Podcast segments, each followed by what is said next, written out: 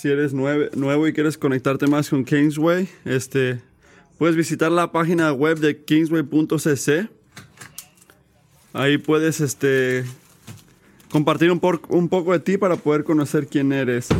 Este, si eres nuevo en esta iglesia, mucha gente va a querer conocerte, así que este, toma tu tiempo para escuchar, para comunicarte un poco, para que podamos conocerte. Tengo unas cosas que decir. Este, hemos hablado de, de cómo somos una iglesia centrada en la palabra, de cómo el Señor se revela a través de su palabra y cómo somos una gente de palabra, gente del libro. Así que hay dos maneras que quiero ver que la iglesia sea fortalecida este año. Una de ellas es que hay muchos libros recomendados por los pastores este año. Estos no nada más son libros más o menos, son libros increíbles. Esos tienen que ver con cosas como ansiedad, depresión, el evangelismo o lo que está ocurriendo en la cultura ahorita. Así que si estás buscando un buen libro, puedes este, ir a la librería y agarrarla. La segunda cosa es que estamos este, ofreciendo clases para los adultos. Estamos haciendo esto. Así que si Dios quiere, vamos a tener nuestra serie en español. Lo va a guiar Mario. Y después de esta serie vamos a tener una serie en el evangelismo. Así que si quieren marcar sus calendarios, este va a ser otra serie.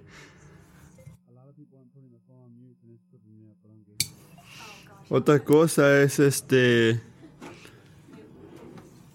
que tomen la- la- el llamado de leer los libros, ¿va? Yeah, I am about to. I think it's good. Así que pueden leer estos libros y pueden venir a estas clases. Es una manera de participar y estar involucrado este año. Un segundo anuncio de hoy es que estamos cerca de abrir nuestra nuestro primer domingo del mes para Kings Kids. Así que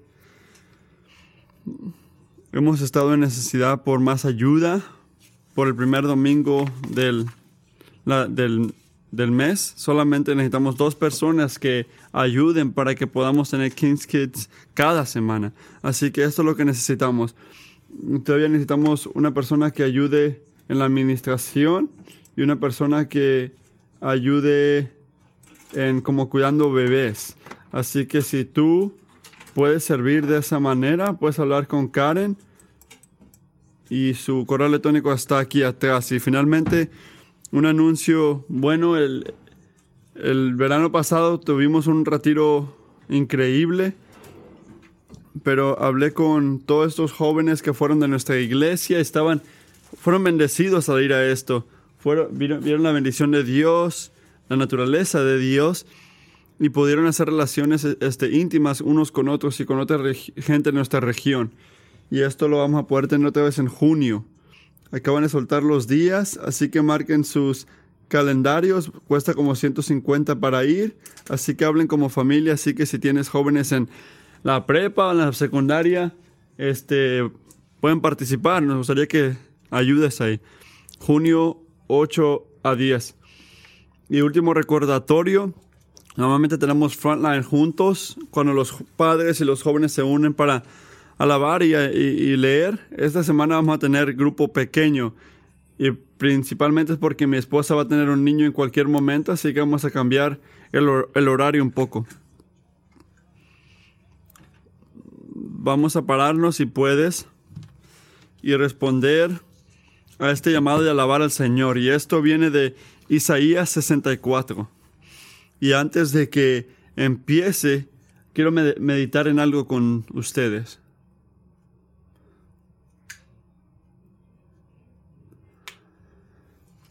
No importa de cómo estés llegando aquí hoy, cómo estás entrándole al año nuevo, puede que estés en un tiempo, una época de esperar, es una, una época larga, puede que haya algo en tu vida que estás esperando que el Señor haga algo.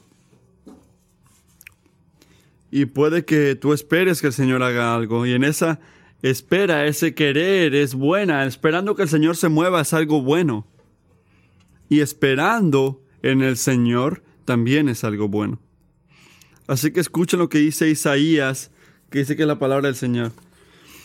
Oh, si rasgara los cielos y descendieras, si los montes se estremecieran en tu presencia, como el fuego enciende el matorral, como el fuego hace hervir el agua, para dar a conocer tu nombre y tus adversarios, para que ante tu presencia también las naciones, cuando hiciste cosas terribles que no esperábamos y descendiste, los montes estremecieron ante tu presencia. Desde la antigüedad no habían escuchado ni puesto atención, ni el ojo había visto a un Dios fuera de ti, que obrara a favor del que esperaba en él. Si tú estás en un tiempo de esperar, el Señor está obrando. Esa esperar en el Señor es algo bueno. Ese deseo que se mueva es algo bueno. Y por eso nos da razón para cantar, porque no hay ningún otro Dios como nuestro Dios. Amén. Deuteronomio 4, 32 a 43. Ciertamente, pregunta ahora acerca de los tiempos pasados que fueron antes de ti, desde el día en que Dios creó al hombre sobre la tierra. Averigua desde un extremo, extremo de los cielos hasta el otro. ¿Se ha hecho cosa tan grande como esta? ¿O se ha oído algo como esto? ¿Ha oído pueblo alguno la voz de Dios, hablando del medio del fuego, como tú la has oído y has sobrevivido? ¿O ha intentado Dios alguno tomar para sí una nación de en medio de otra nación, con prueba, con señales y maravillas, con guerra y con mano fuerte y con brazo extendido y muchos aterradores? Como el Señor tu Dios hizo por ti en Egipto delante de tus ojos, a ti te fue mostrado, para que supieras que el Señor, Él es Dios, ningún otro hay fuera de Él. Desde los cielos el Señor te hizo oír su voz para disciplinarte. Y sobre la tierra te hizo ver su gran fuego. Y oíste sus palabras en medio del fuego. Porque él amó a tus padres, por eso escogió a su descendencia después de ellos, y personalmente te sacó de Egipto con su gran poder expulsando delante de ti naciones más grandes y más poderosas que tú, para hacerte entrar y darte la tierra de ellos por heredad, como sucede hoy. Por tanto, reconoce hoy reflexiona en tu corazón que el Señor es Dios arriba de los cielos y abajo de la tierra no hay otro. Así pues, guardarás sus estatutos y sus mandamientos que yo, que yo te ordeno hoy, a fin de que te vaya bien y a ti y a tus hijos después de ti, y para que prolongues tus días sobre la tierra que el Señor tu Dios te dará para siempre. Entonces Moisés designó tres ciudades al otro lado del Jordán, al oriente, para que huyeran ahí el que involuntariamente hubiera matado a su vecino sin haber tenido enemistad contra él en el pasado, y huyendo a una de estas ciudades salvará su vida. Becer en el desierto sobre la meseta para las Rubenitas, Ramón en Galad para los Gaditas y Golán en Basán para los Manasés.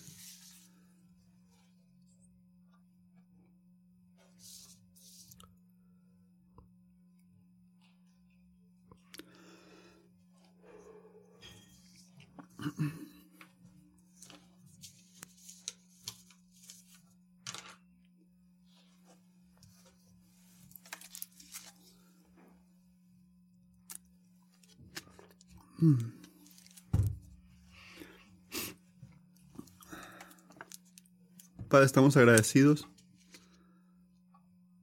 de que tú eres un Dios que habla. Por favor, ayúdanos a nunca tomar ese privilegio en vano.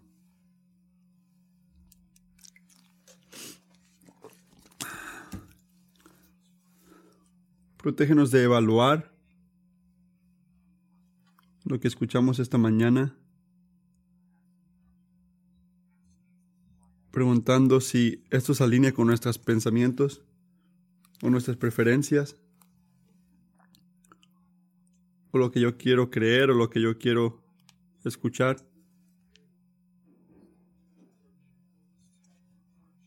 Ayúdanos a llegar a tu palabra con una humildad que vemos en revelación, un espíritu de dependencia en ti, de que tú te des a conocer, te reveles.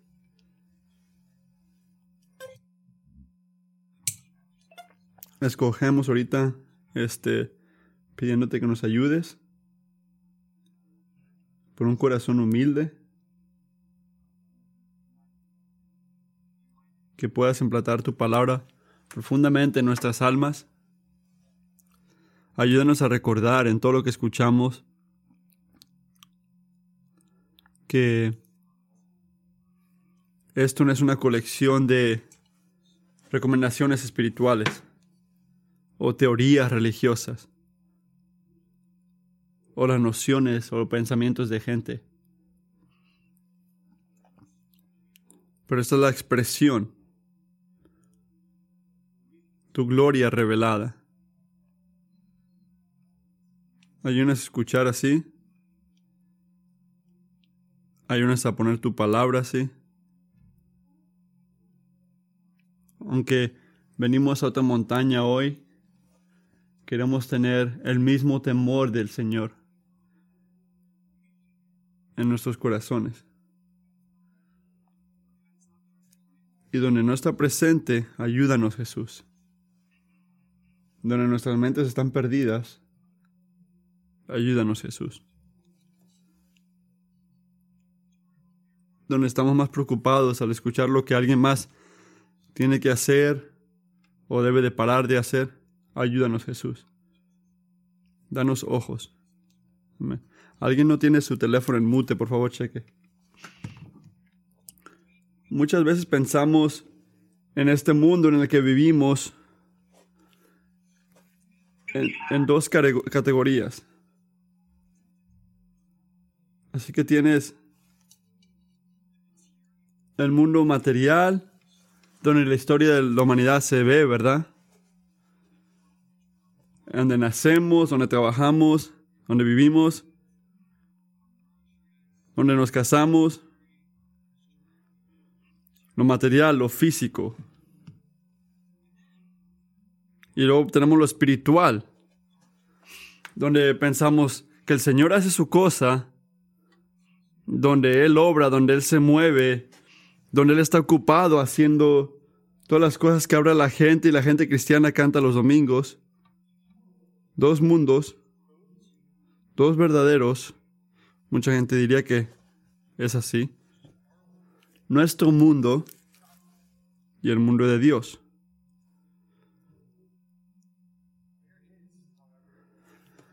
Hay una falla fatal en esa perspectiva. Y si siempre está dicho, todo lo que he dicho ahorita están de acuerdo, dirían ustedes que continúen. No, hay una falla en esta perspectiva y esta es la falla, que el Dios con el que estamos, con el que relacionamos, no está haciendo lo que tiene que hacer aquí mientras nosotros hacemos lo que queremos hacer acá. No hay dos cosas divididas, no, esa es la falla. Esa es la mentira, no debemos estar divididos. ¿Por qué? Porque Dios ha actuado, se sigue actuando y nunca va a parar de actuar en la humanidad de la humanidad, en el tiempo de la humanidad, porque nuestro mundo es un mundo. Él lo creó, no es, no es que hay dos mundos. Él lo mantiene, es un mundo, Él lo gobierna y sigue obrando una, una vez tras, tras otra en nuestro mundo para su gloria y tu bien. En otras palabras, Él no solamente es un Dios que existe.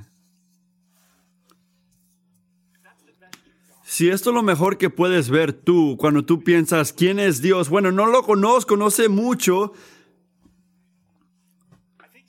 Yo pienso que existe, dirían algunos. Bueno, bien, vas, vas más bien, empieza ahí porque sí, sí existe. Pero amigos, es más que eso. No nada más es un Dios que existe. Él es un Dios que interviene. Un, un, Dios que actúa, un Dios que se involucra. Piénsenlo así como un árbol es conocido por su fruto o un hombre es probado por sus acciones. Así también Dios es conocido por sus acciones. Él no, no, no nos la deja a nosotros decidir si Él está ahí o no. O si es verdadero poder crear teorías de Él y escoger cualquier perspectiva nos llama la atención. Él nos enseña exactamente cómo es, quién es Él, lo que requiere de nosotros. Al hacer que, al entrar a nuestro mundo de una manera que exalta su supremacía y te pide alianza. Dos cosas muy importantes que quiero que escuchen de Dios hoy. Él no es pasivo y Él no es callado. No es pasivo, no es callado. Pero el punto principal es el Señor se exalta a sí mismo en la revelación y la redención para que sepamos que solo Él es Dios y es supremamente digno de nuestra devoción. Él no es pasivo, es, Él salta a sí mismo en la revelación y la redención para que sepamos que solo Él es Dios. Y necesitamos este capítulo porque nuestra sociedad, nuestro, nuestro mundo, nuestro mundo plural, nuestra cultura, está llena de todo tipo de Dios falso, igual como el tiempo antepasado que podemos ver en esta escritura. Kevin nos estaba guiando al orar esto en la mañana, lo estamos llamando cosas este, como cuidado propio, ¿verdad? O seguridad financiera, o ser este, rico o reconocido. Y en medio de esta cultura, en este mundo, nuestro mundo, tenemos una necesidad grande. Y no es complicada, pero es, es, es muy importante. Y tenemos que recordar que el Señor es Dios. No hay otro Dios no es Dios en, en una categoría de, de, tu vida o una parte del universo. No es Dios solamente en unas situaciones, sino en otras. No, Él es Dios y solamente Dios en todos lugares, en todo momento, en toda situación. Como lo dice en Isaías 44, 6, así dice el Señor, el Rey de Israel y su Redentor, el Señor de los ejércitos, yo soy el primero y yo soy el último, y fuera de mí no hay Dios. Y las últimas palabras del sermón de Moisés que estamos mirando esta mañana en Deuteronomio 4 nos llaman la atención da una declaración del llamado exclusivo, la unidad singular y el valor de Dios. Todo está basado, todo, tiene raíz en la manera que Él entró a la historia de Israel y a través de Israel de la manera que entró a nuestras vidas. Y Moisés comienza esta parte del sermón al preguntarle a Israel o pidiéndole que se unan con él para poder buscar unas cosas, para poder averiguar cosas. ¿A cuántos de ustedes les gusta averiguar o, llegar al punto de las cosas? Bueno, imagínense escuchar mientras Moisés te llama la atención a ti y te dice, hey, únete conmigo para hacer un, este, averiguar unas cosas, hacer un estudio juntos. Era la manera de decir como que voy a buscar algo en Google. Miren el versículo 32. Pregunta ahora acerca de los tiempos pasados que fueron antes de ti. Desde el día en que Dios creó al hombre sobre la tierra, averigua desde un extremo de los cielos hasta el otro. ¿Se ha hecho cosa tan grande como esta? ¿O se ha oído algo como esto? Moisés no es callado cuando predica esto. Hay pasión en estas palabras. Porque las cosas más grandes, vamos a ver esto en dos partes, las cosas más grandes que son parte de esta cosa grande, hay dos cosas que hizo el Señor para Moisés, Israel, y es lo mismo que está haciendo para nosotros. Las, las mismas dos cosas, diferentes momentos, pero la misma cosa, no es complicado. En primer lugar, Dios se exalta a sí mismo a través de la revelación. Y la segunda es, Dios se exalta a sí mismo a través de la redención. El punto número uno, la primera cosa grande, Dios se exalta a sí mismo a través de la revelación. Versículos 33 y 36. La estructura de este pasaje es que Moisés está repitiendo la cosa, la misma cosa una y otra vez, una y otra vez, y cada vez que lo hace, añade un poquito más. Está hablándole a nuestras almas, por decir, algo que tendemos, tenemos que entender. Y la primera está en el versículo 33, donde Dios toma la iniciativa para manifestar su gloria a través de las palabras que habló en una manera que completamente lo separaba de estos ídolos de Canaán, en el versículo 33. Ha ido pueblo alguno la voz de Dios, hablando de en medio del fuego, como tú la has oído. ¿De qué está hablando Moisés? ¿Una voz del fuego? ¿Qué quiere hablar? Bueno, él se está refiriendo a algo que pasó Israel hace unos 40 y algo años. Si no sabe la historia, en un lugar llamado la montaña Sanai, toda la nación, toda la nación, no más una persona soñando, pero toda la nación, millones de personas, escucharon claramente la palabra de Dios Éxodo 19, 16 lo dice, en la madrugada del tercer día hubo truenos y relámpagos y una danza nube se posó sobre el monte. Un toque muy fuerte de trompeta puso a temblar todos los que estaban en el campamento. Entonces Moisés sacó del campamento al pueblo para que fuera a su encuentro con Dios. Y ellos se detuvieron al pie del monte Sanaí. El monte estaba cubierto de humo, porque el Señor había descendido sobre él en medio del fuego. Era tanto el humo que salía del monte que parecía un horno. Todo el monte se sacudió violentamente y el sonido de trompeta era cada vez más fuerte. Entonces habló Moisés y Dios le respondió en el trueno. Él les recuerda esto. Y lo vino en el versículo 36. ¿Y qué es esto? Que la manifestación. Hablaban del poder de Dios, de cómo la presencia era gloriosa. Escuchaste su palabra, les está diciendo ahora en Deuteronomio. ¿Qué es? ¿Qué eran las palabras de Dios? Era su, era su, su revelación a través del lenguaje humano. Era precioso y era claro, era un, era un gran regalo Israel. Una acción que no se esperaban.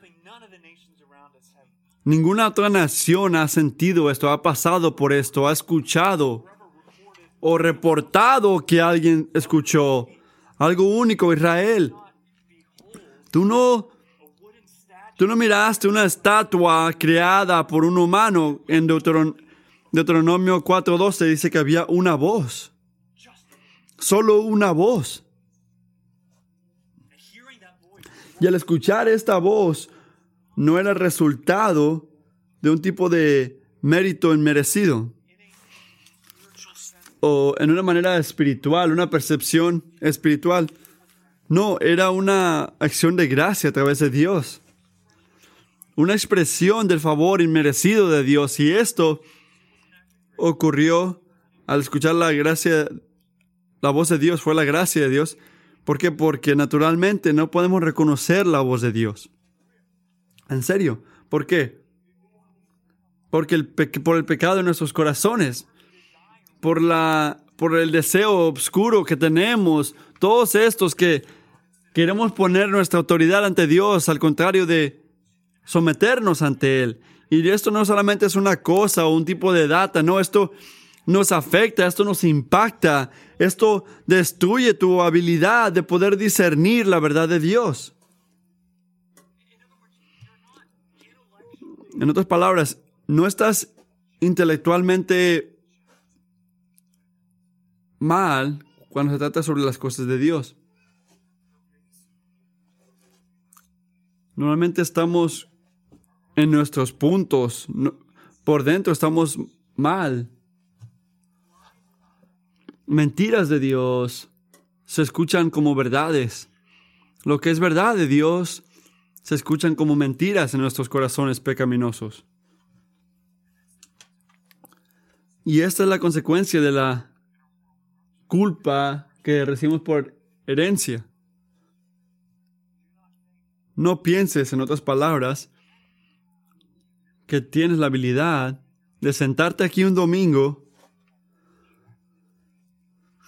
y escuchar clara, claramente la, la predicación de Dios. Si Dios no te da oídos para escuchar, nunca vas a escuchar. Si Dios no te da un corazón para que puedas entender, nunca vas a entender. Y no lo digo para que te sientas mal o para ponerte en tu lugar, no, porque es mi lugar también, es el lugar de todos nosotros, si estamos separados de la, de la misericordia de Dios. No podemos naturalmente reconocer su voz, así que la necesidad que tenemos es la misma que tenía Israel. ¿Cuál es? Que Dios nos tiene que dejar escuchar su voz. No tenemos una habilidad independiente para entender quién es Dios. Naturalmente no tenemos esto, no podemos reconocer su voz. El Espíritu de Dios tiene que abrir nuestros ojos, abrir nuestros oídos para poder oír la gloria de Dios y su revelación en la Escritura. Porque por naturaleza somos ciegos. Por eso el salmista se goza tanto en el Salmo 46. Dice, gracias, gracias, gracias, me diste oídos para escuchar. Él no alabó a Dios por eso, porque era uno de esos que era ciego o tal cosa. No, era un regalo espiritual que le está agradeciendo a Dios. Y el Señor fue bondadoso, muy bondadoso, porque dejó que Israel escuche su voz. Y amigo, Dios es muy bondadoso cuando te deja escuchar lo mismo. Cuando tú lees algo en la escritura y te quedas como con boca abierta, te llama la atención la bondad de Dios, ¿te ha pasado eso? Cuando estás escuchando un sermón y sientes una convicción, entiendes tu necesidad de un Salvador y dices, Jesús, ayúdame. Eso es un regalo de Dios.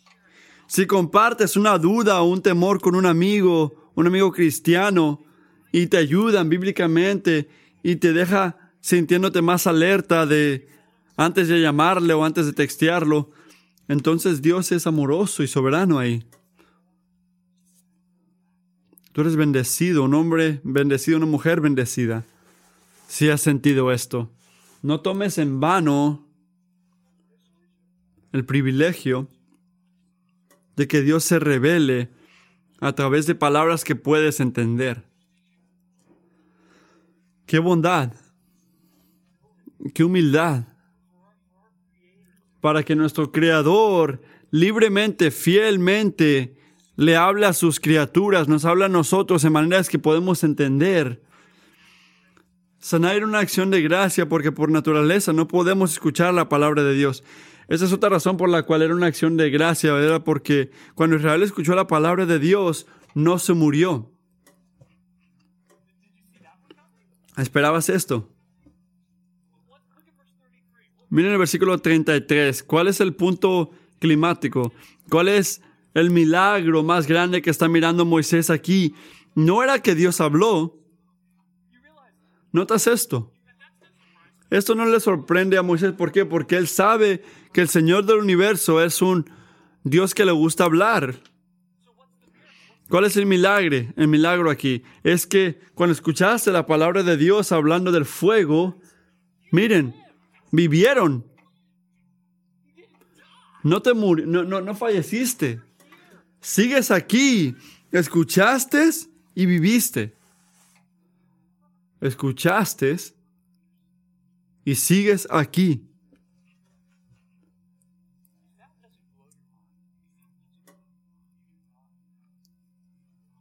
Si no te llama la atención esto, no conoces al Dios viviente. ¿Y por qué lo digo así? Porque la palabra de Dios, la voz de Dios, es una expresión del peso de su gloria. En Salmo 29, 4 dice que la voz del Señor resuena potente. La voz del Señor resuena majestuosa. Es una revelación de la gloria de su esplendor, de su naturaleza. ¿Cuál es el testimonio colectivo de la Escritura? ¿Qué nos dice que esperemos? ¿Qué nos llama a esperar? Con un Dios santo choca contra un hombre pecaminoso. ¿Qué nos dice que debemos esperar? ¿Qué dice la palabra de Dios de esto? ¿Qué nos dice que debemos anticipar?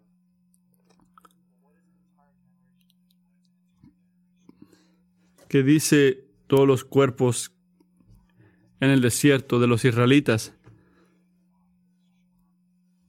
¿Qué dicen todos los cuerpos fallecidos? ¿Qué dice Isaías cuando dices, ayúdeme Señor, que estoy perdido? ¿O qué dice Pedro cuando cae a los pies del Señor y dice, Señor, sepárate de mí?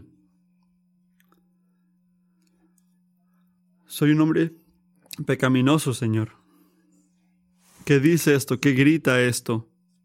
¿Qué dicen todos estos ejemplos?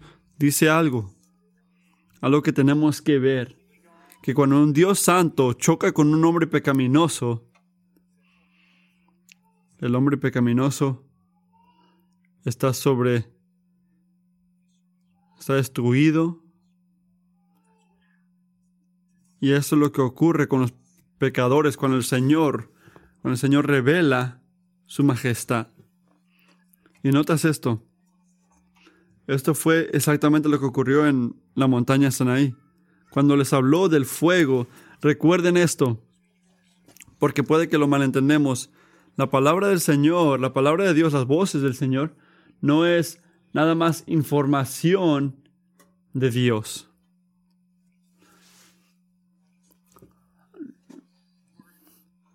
No es como un libro que lees en la librería o alguien que te da información.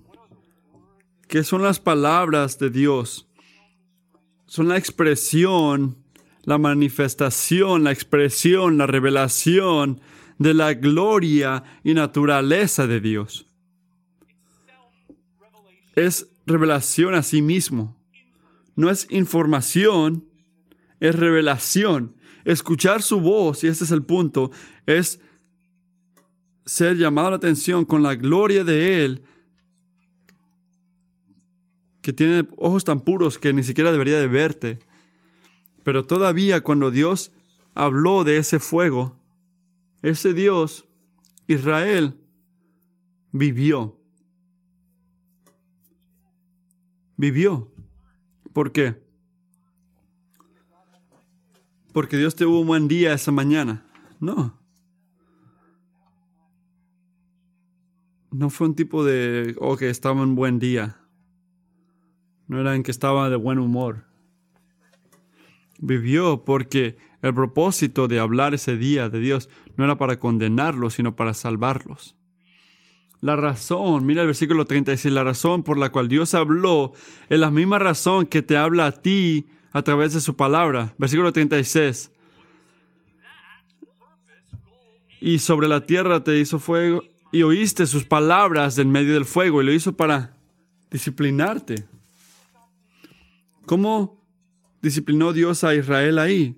Porque a veces evadimos esa palabra porque no nos gusta la palabra disciplina.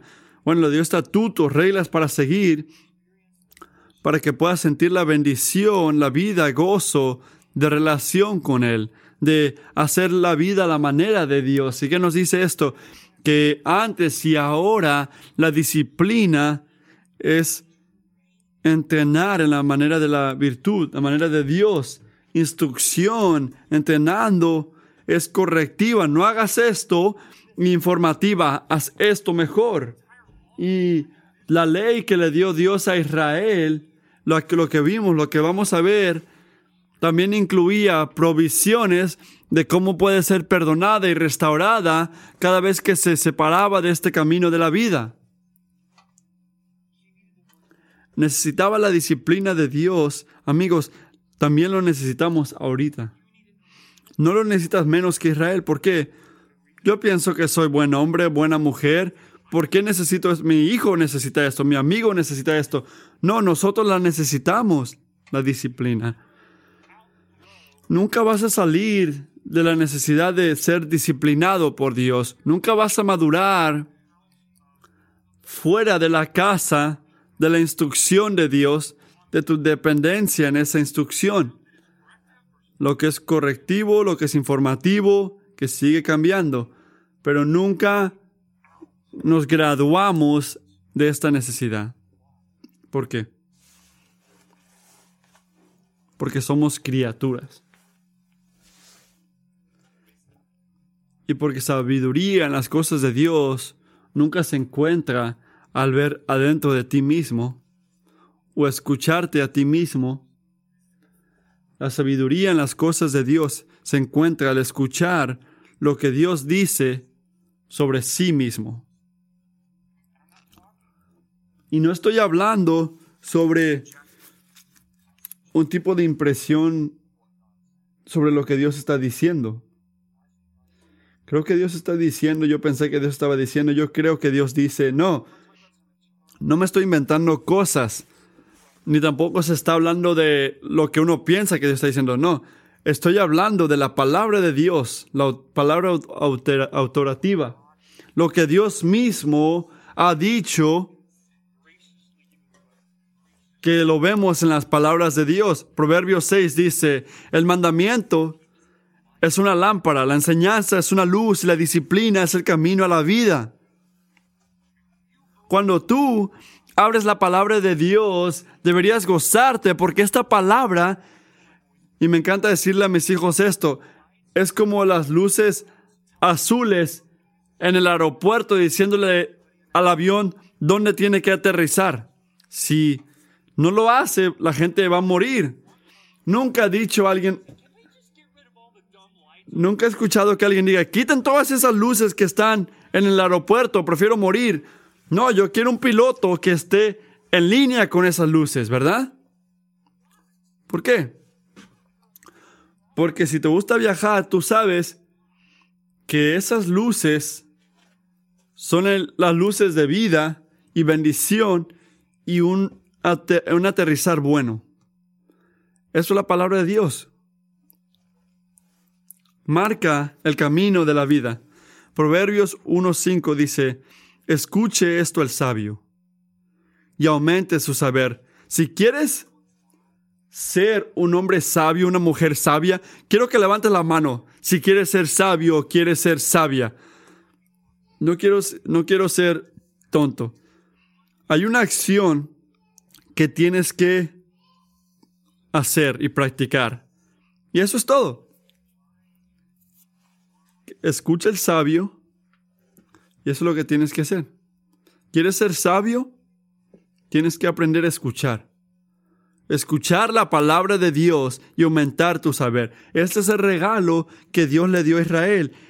El regalo de escuchar. No para condenarla, sino para salvarla. Esta es la segunda cosa grande que hizo Dios aquí. Dios se exalta a sí mismo a través de la redención versículos 34 y 37 a 38. Mira el versículo 34. Esa es la cosa única que hizo Dios por Israel. ¿O ha intentado Dios alguno tomar para sí una nación del medio de otra nación con pruebas, con señales y maravillas, con guerra y con mano fuerte y con brazo extendido y hechos aterradores, como el Señor tu Dios hizo por ti en Egipto delante de tus ojos? Israel no nada más se exaltó al rebelarse, Él se exaltó al liberarte. De, de 400 y algo años de esclavitud. Pero ¿cómo lo hizo? A través de una guerra divina, a través del faraón y todos los de Egipto, a través de las plagas. Así que, ¿qué hizo Dios? Hizo que el río fuera sangre, Él llenó a Egipto de ranas, de mosquitos, mató a sus, a, a sus ganado, destruyó todas las granjas y muchos. Y la tierra se llenó de, de oscuridad, una oscuridad que se sentía por 72 horas. Y después mató a todos sus primogénitos, todos los hijos primogénitos. Notas que esto era más de una serie malas que les ocurrió a ellos, cosas malas que les ocurrió. Eso era personal. Dios mismo obró salvación por su gente al ejercitar juicio sobre su enemigo. Eso fue personal. Voy a decirlo así. El punto del universo no hizo que los ríos de, de ese tiempo se, se terminaron contra Faraón. Dios hizo que ese río destruyera esa área. ¿Por qué? Porque nuestro mundo es su mundo. Porque Él es un Dios que interviene, es un Dios que actúa. Era su mano, como dice Moisés, era su brazo. Los dioses de Egipto, por decir, no tenían poder ante Él. El versículo 37, mira ahí, nos dice lo que llamó a Dios a hacer esto, a declarar guerra contra esta gente, contra estos enemigos. Versículo 37. porque Él amó a tus padres. Por eso escogió a su descendencia después de ellos y personalmente te sacó de Egipto con su gran poder. Él tenía amor. Y tenemos que tomarnos tiempo aquí. Porque creo que hasta en la iglesia, creo que después de años de cantar canciones que tienen la palabra amor y Dios, en un tiempo conectado ahí, que todavía podemos pensar de Dios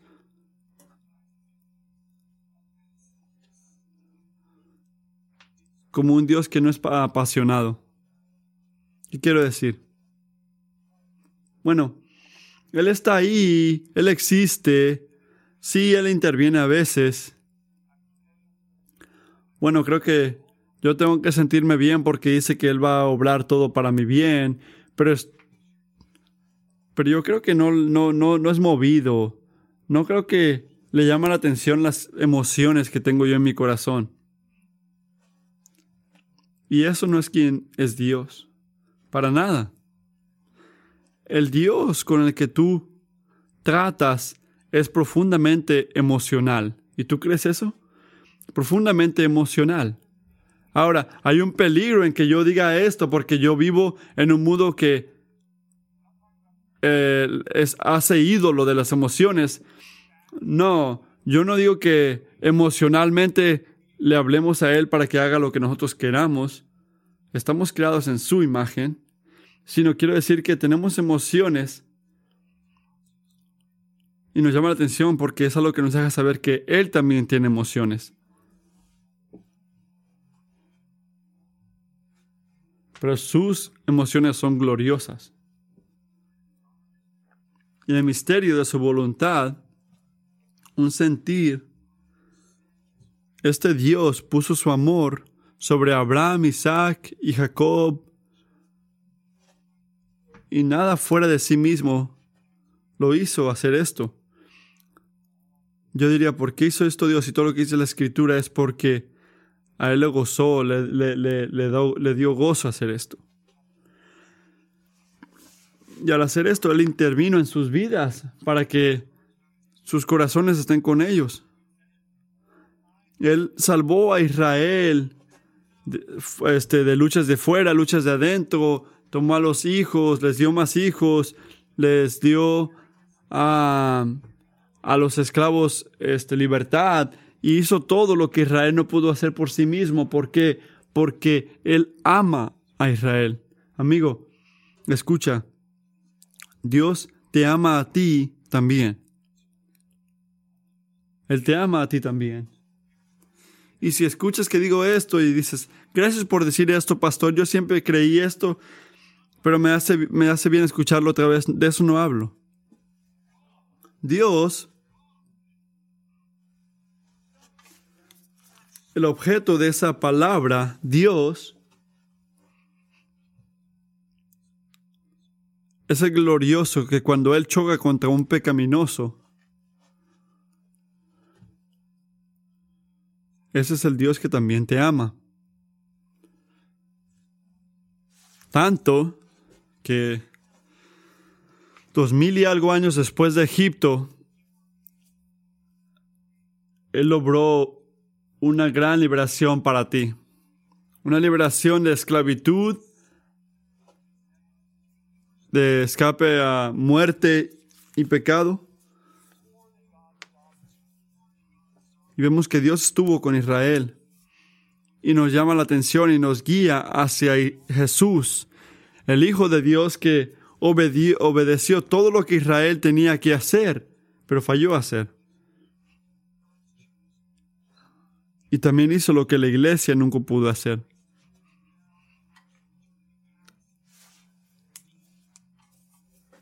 Y Jesús lo hizo a través de su vida, muerte y resurrección. El Evangelio no es una liberación oculta y tampoco era el mismo éxodo, era una orden pública. En el versículo 31 lo ves que era ante tus ojos. En Gálatas 3.1 dice, Gálatas torpes, ¿quién los ha hechizado ustedes ante quienes Jesucristo crucificó? Crucificado ha sido presentado tan claramente. Él está yendo contra los pecadores y les está enseñando la verdad gloriosa y su poder para poder salvar en una manera que Israel nunca miró antes. Ser cristiano es ser amado por el Padre, elegido en el Hijo y llevado a casa a, a través de Dios el Espíritu. La misma historia. Pero más que el primero Éxodo, esa redención también es personal. Porque en esa redención, en nuestra redención, Dios no envió plagas. Él nos dio vida al dar su vida. ¿Cuál hijo primogénito murió en esa montaña? El Hijo de Dios. Él exalta su nombre en revelación. Él exalta su nombre a través de la redención. Lo hizo por Israel, lo va a hacer por nosotros. Y las palabras de revelación que le dio Israel y las, las cosas que hizo por Israel revela su gloria. Pero escucha y escuchen esto.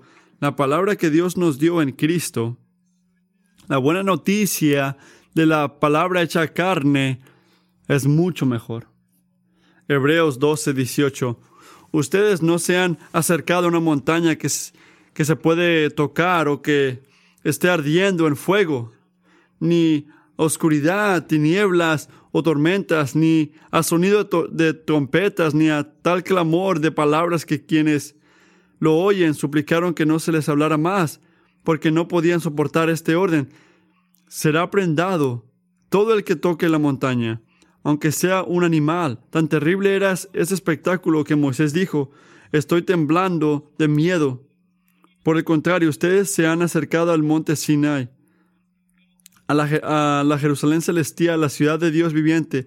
Se han acercado a millares y millares de ángeles. Pero ¿cuál es el punto que quiere hacer aquí? Que Dios habló una palabra de revelación y redención a Israel en el Éxodo y en Sanai, en la montaña de Sanai. Y ese mismo Dios ha hablado en una manera más grande a través de la palabra de Cristo, a través de la palabra hecha carne. Y como Dios trajo a Israel a su lugar y a la tierra de su heredad, en el versículo 38, así también a nosotros nos lleva a su hogar, a su lugar, ¿Cuál es tu lugar, cristiano? A través de fe en Cristo te trae al reino espiritual, donde Él reina, a la familia de Dios, a través del bautismo, membresía en la iglesia, últimamente Él nos trae a casa para que tomemos su lugar. Y eso es lo que tenemos que recordar. Mientras nos gozamos en la manera que Dios se exaltó en revelación, se exaltó en redención, lo hizo en el, viejo pacto, en el nuevo pacto, eso es lo que tenemos que recordar. El punto principal de todo esto. Antes y ahorita, revelación y redención siempre han tenido el mismo enfoque, el mismo punto. No nada más son cosas que ha hecho Dios para exaltarse a sí mismo. Oh, qué bonito diría alguien, te exaltas a través de revelación. Sí, lo hace y hace estas cosas, pero los hace por un propósito. Hay una agenda, un punto, que está intentando hacer algo. ¿Y qué es? Él, piénsenlo así, Dios no tiene que convencerse a sí mismo de su gloria. ¿Verdad? No tiene que convencerse, Él lo sabe. Y lo ha sabido. Ha sabido lo glorioso que es. Así que, ¿por qué? Porque ha actuado a través de revelación, de, de redención, para que tú lo puedas saber también para que tú lo puedas ver también, para que tú lo puedas escuchar y respondiendo, mira el versículo 35, puedas saber que el Señor es Dios, Él es Dios. No hay ninguno otro hay fuera de Él. Así que ese es el punto de todo esto. El punto número tres, vamos a terminar con esto. Dios es exclusivamente digno de nuestra devoción.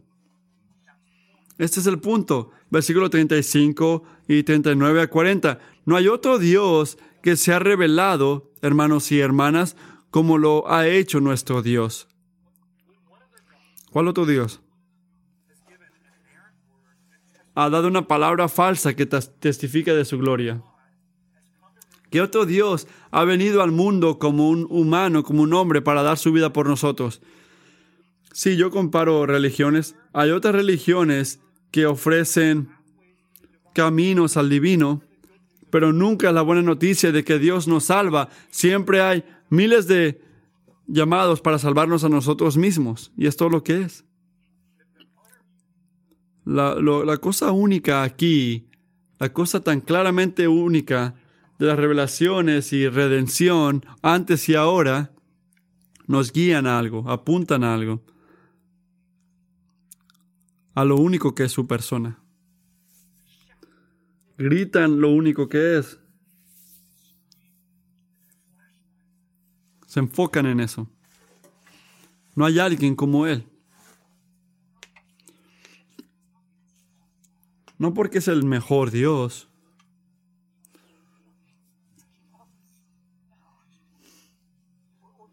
O porque Él es un Dios que la gente prefiere entre todos los otros dioses. Tampoco es porque Él es el único Dios. El verdadero Dios, el Dios viviente. Isaías lo dice, porque yo soy Dios. Jesús, podemos, ayúdanos a recordar esto en todas situaciones. ¿Verdad? Ayúdanos a recordar que solamente hay uno. Yo soy Dios y no hay otro Dios, dice. Yo soy Dios y no hay ninguno como yo. Esta es tu necesidad más grande, amigo, saber esto y recordarte esto, saber quién es Dios ahorita, quién está en el trono, dónde puedo buscar para entender la mal situación en la que estoy, dónde puedo ir para encontrar propósito, esperanza, gozo, libertad. Cuando tu hijo te llama y te dice, no quiero hablar contigo más, ¿dónde puedo hallar la paz? O cuando tu jefe te llama y te dice, te voy a despedir. Cuando tu esposo o esposa dice, ¿sabes qué? Ya no te amo y no te he amado por 20 y algo años. O cuando tu mejor amigo se va y se casa otra vez y tú piensas que la vida te está pasando. ¿Qué tienen que ver todos estos momentos y otros en nuestras vidas? ¿Qué tienen en común? Todos, ¿qué tienen en común?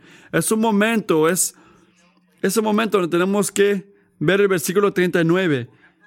Mira el versículo 39. que el Señor es Dios. En el cielo y en la tierra.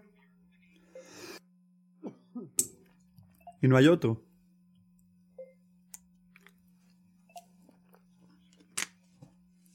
Notas, cristiano, que ser cristiano es creer esto, que no hay otro. Tú notas que no creemos esto porque nos llama, nos gusta ese pensamiento, ¿eh? O porque es una manera más fácil de, navegar un, un universo feo. Creemos esto porque esto es lo que Dios nos ha enseñado de sí mismo. Piensen en esto. Sus acciones de revelación testifican de su reino. Sus acciones de redención en Cristo testifican de supremacía. Él no te pide que creas por creer que Él es Dios y no hay otro. No nada más te pide que, hey, cree en mí nada más. No, en sus acciones en la humanidad, Él lo ha demostrado que Él es Dios y que no hay alguien más como Él. Nota, el llamado de confiar en Dios mismo en el versículo 39 está basado en la revelación, en las acciones del versículo 37. ¿Cuál es la lógica? Porque Él ah, te amó y te sacó de Israel. Tienes que saber que hoy Dios es Dios. Pero mientras digo esto, quiero que tengan cuidado. Tengan mucho cuidado. Porque el punto de ver las cosas de Israel aquí no es para decirle a ella o a nosotros que confiemos en nuestra experiencia espiritual o rebajar la fundación de nuestra fe a la dimensión personal que tenemos. Como si lo que hemos visto lo que hemos escuchado, o lo que hemos pasado, es lo que dice la verdad. No. El punto de recordar las acciones de Dios en la historia es para poder confiar lo que Dios nos ha enseñado de sí mismo a través de la manera que está actuando en la historia. No quieres que tu fe en Dios, no queremos que nuestra fe en Dios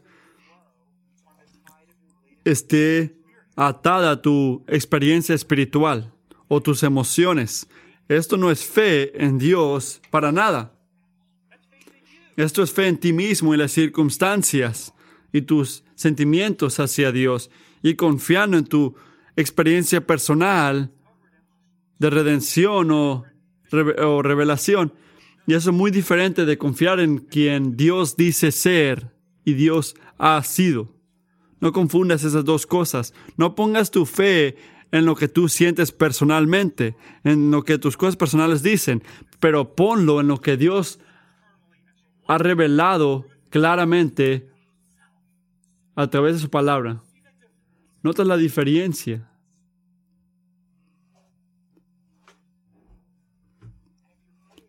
Y si tu fe, tu fe genuina, está en Dios, quien se ha dicho ser, quien ha dicho ser en Cristo, ¿cómo lo vas a saber?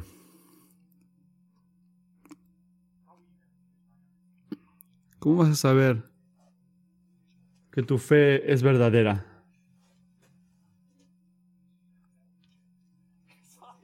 ¿Es verdadero?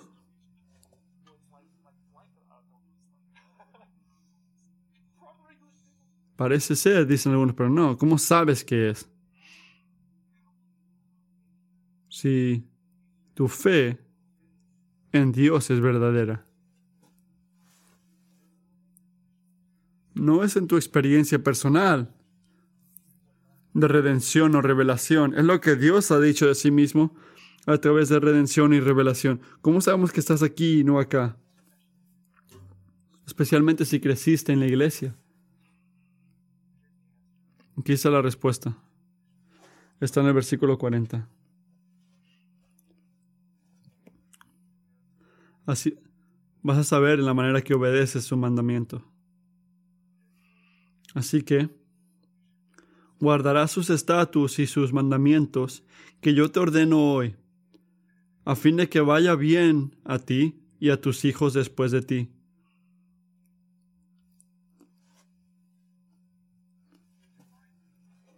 El efecto divino de las palabras de Moisés aquí no es producir un pueblo que diga, ajá,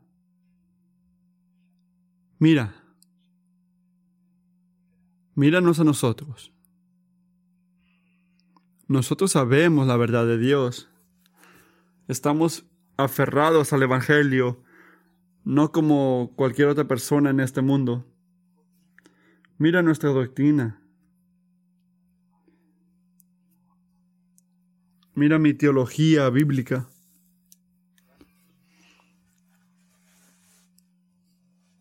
Gracias, Padre, que no soy como otra gente que solo creen lo que sea que leen en el libro de la, de la librería.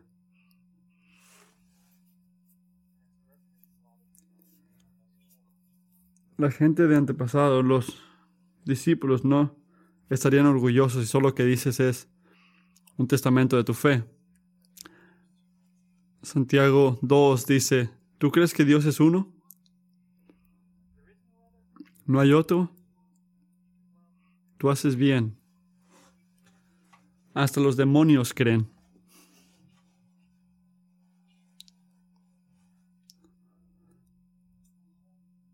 La única razón, toda la razón que el Señor exalta su palabra en redención y revelación es para enseñarnos que Él merece nuestra devoción.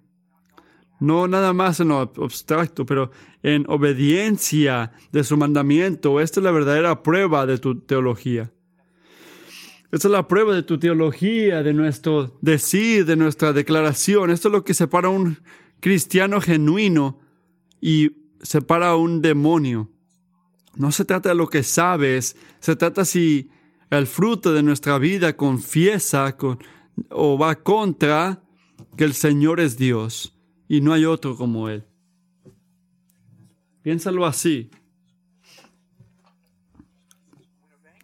Cuando obedecer la palabra de Dios se siente tan difícil y te encuentras pensando, sí, ok,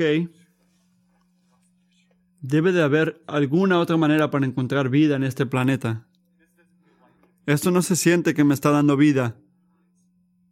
Luces azules no siento que me está dando vida. ¿Qué tienes que recordar, amigo? Tienes que recordar que el Señor es Dios y no hay otro como Él. No puedes evadirlo. Lo puedes ignorar. Puedes pretender que no está ahí, puedes pretender que tú eres Dios y Él no lo es, pero al final no puedes crear, siendo criatura, otra realidad espiritual. Tú eres una criatura diseñado por Dios en su imagen y para su gloria, que significa que le tienes que rendir cuentas. Y sus propósitos en tu vida van a cumplirse, sea a través de salvación o de juicio. Que sea salvación, porque el Señor te ama. Murió por ti. Quiere que lo conozcas, quiere que tengas relación íntima con Él, no más porque es verdadero o porque es verdad, sino porque es bueno. Cuando Israel le habla a, cuando Dios le habla a Israel, le está diciendo que, que guarden esos mandamientos. No se trata de que dar y dar, no, se trata de que Dios dio. ¿Qué está diciendo Moisés? Algo que es verdad hoy también. Él está diciendo que el camino de, de obediencia a los mandamientos de Dios, empezando con que el mandamiento de arrepentirte y poner tu fe en Cristo, el camino de este de obediencia siempre es un camino de bendición y el único camino de bendición. Siempre y solamente. Salmo dice esto, Cuán grande es tu bondad que atesoras para los que te temen y que a la vista de la gente derramas sobre los que en ti se refugian. El Señor exclusivamente merece nuestra devoción. Y por eso se exalta en revelación, se exalta en redención. Pero ¿qué tal si fallamos? ¿Qué tal si, fallamos al vivir así? ¿Qué tal si fallas hoy en la tarde? ¿Qué tal si te encuentras viviendo como si algo o alguien más merece devoción más que él? sé que en tu cabeza lo sabes, pero te gusta correr tras de ellos de igual manera porque no te gusta lo que Dios pide. O vivir para esto eh, y no para esto. Para que mucha gente se agarra a lo que ellos piensan, lo que ellos quieren crear. Por eso me gusta lo que termina este, este versículo. Antes de empezar los diez mandamientos. Y nos llama la atención. En tu Biblia puede que se llame las ciudades de refugio, algo así. Y si no sabes de lo que se trata esto, básicamente, cuando, Israel a cuando Dios trajo a Israel a la tierra prometida, la ley estableció ciudades de refugio. Y era un lugar donde alguien que mató a alguien inintencionalmente podía correr para recibir protección de un este, familiar que te quería matar. Era un lugar donde podías recibir un juicio justo, tener tu vida.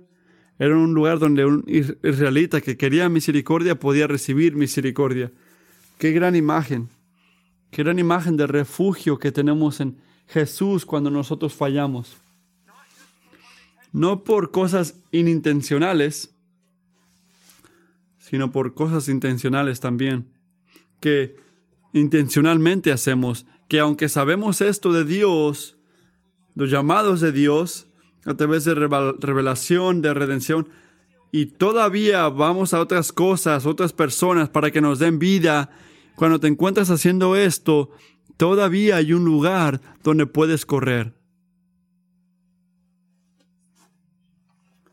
Y es el único lugar donde puedes correr, es, es la cruz de Cristo, donde Dios murió para que puedas encontrar misericordia.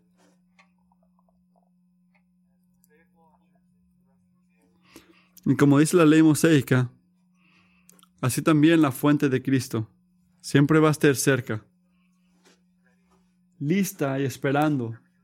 Cuando tú sientas convicción del pecado, Hebreos 4 dice, porque no tenemos un sumo sacerdote incapaz de compadecerse de nuestras debilidades, sino uno que ha sido tentado en todo de la misma manera que nosotros, aún sin pecado. Así que acerquémonos confiadamente al trono de la gracia para recibir misericordia y hallar la gracia que nos ayude en el momento que más lo necesitamos.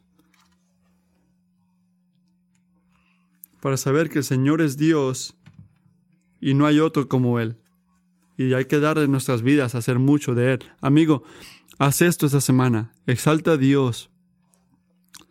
Y cuando se te olvide y, y fallas, no corras de Dios. Corre hacia Dios. ¿Por qué? ¿Por qué haría algo loco así, Matthew? Porque no hay otro Dios, no hay otro lugar donde puedes correr. Cada pecador que corre humildemente hacia Él, siempre recibe misericordia. Vamos a orar. Jesús,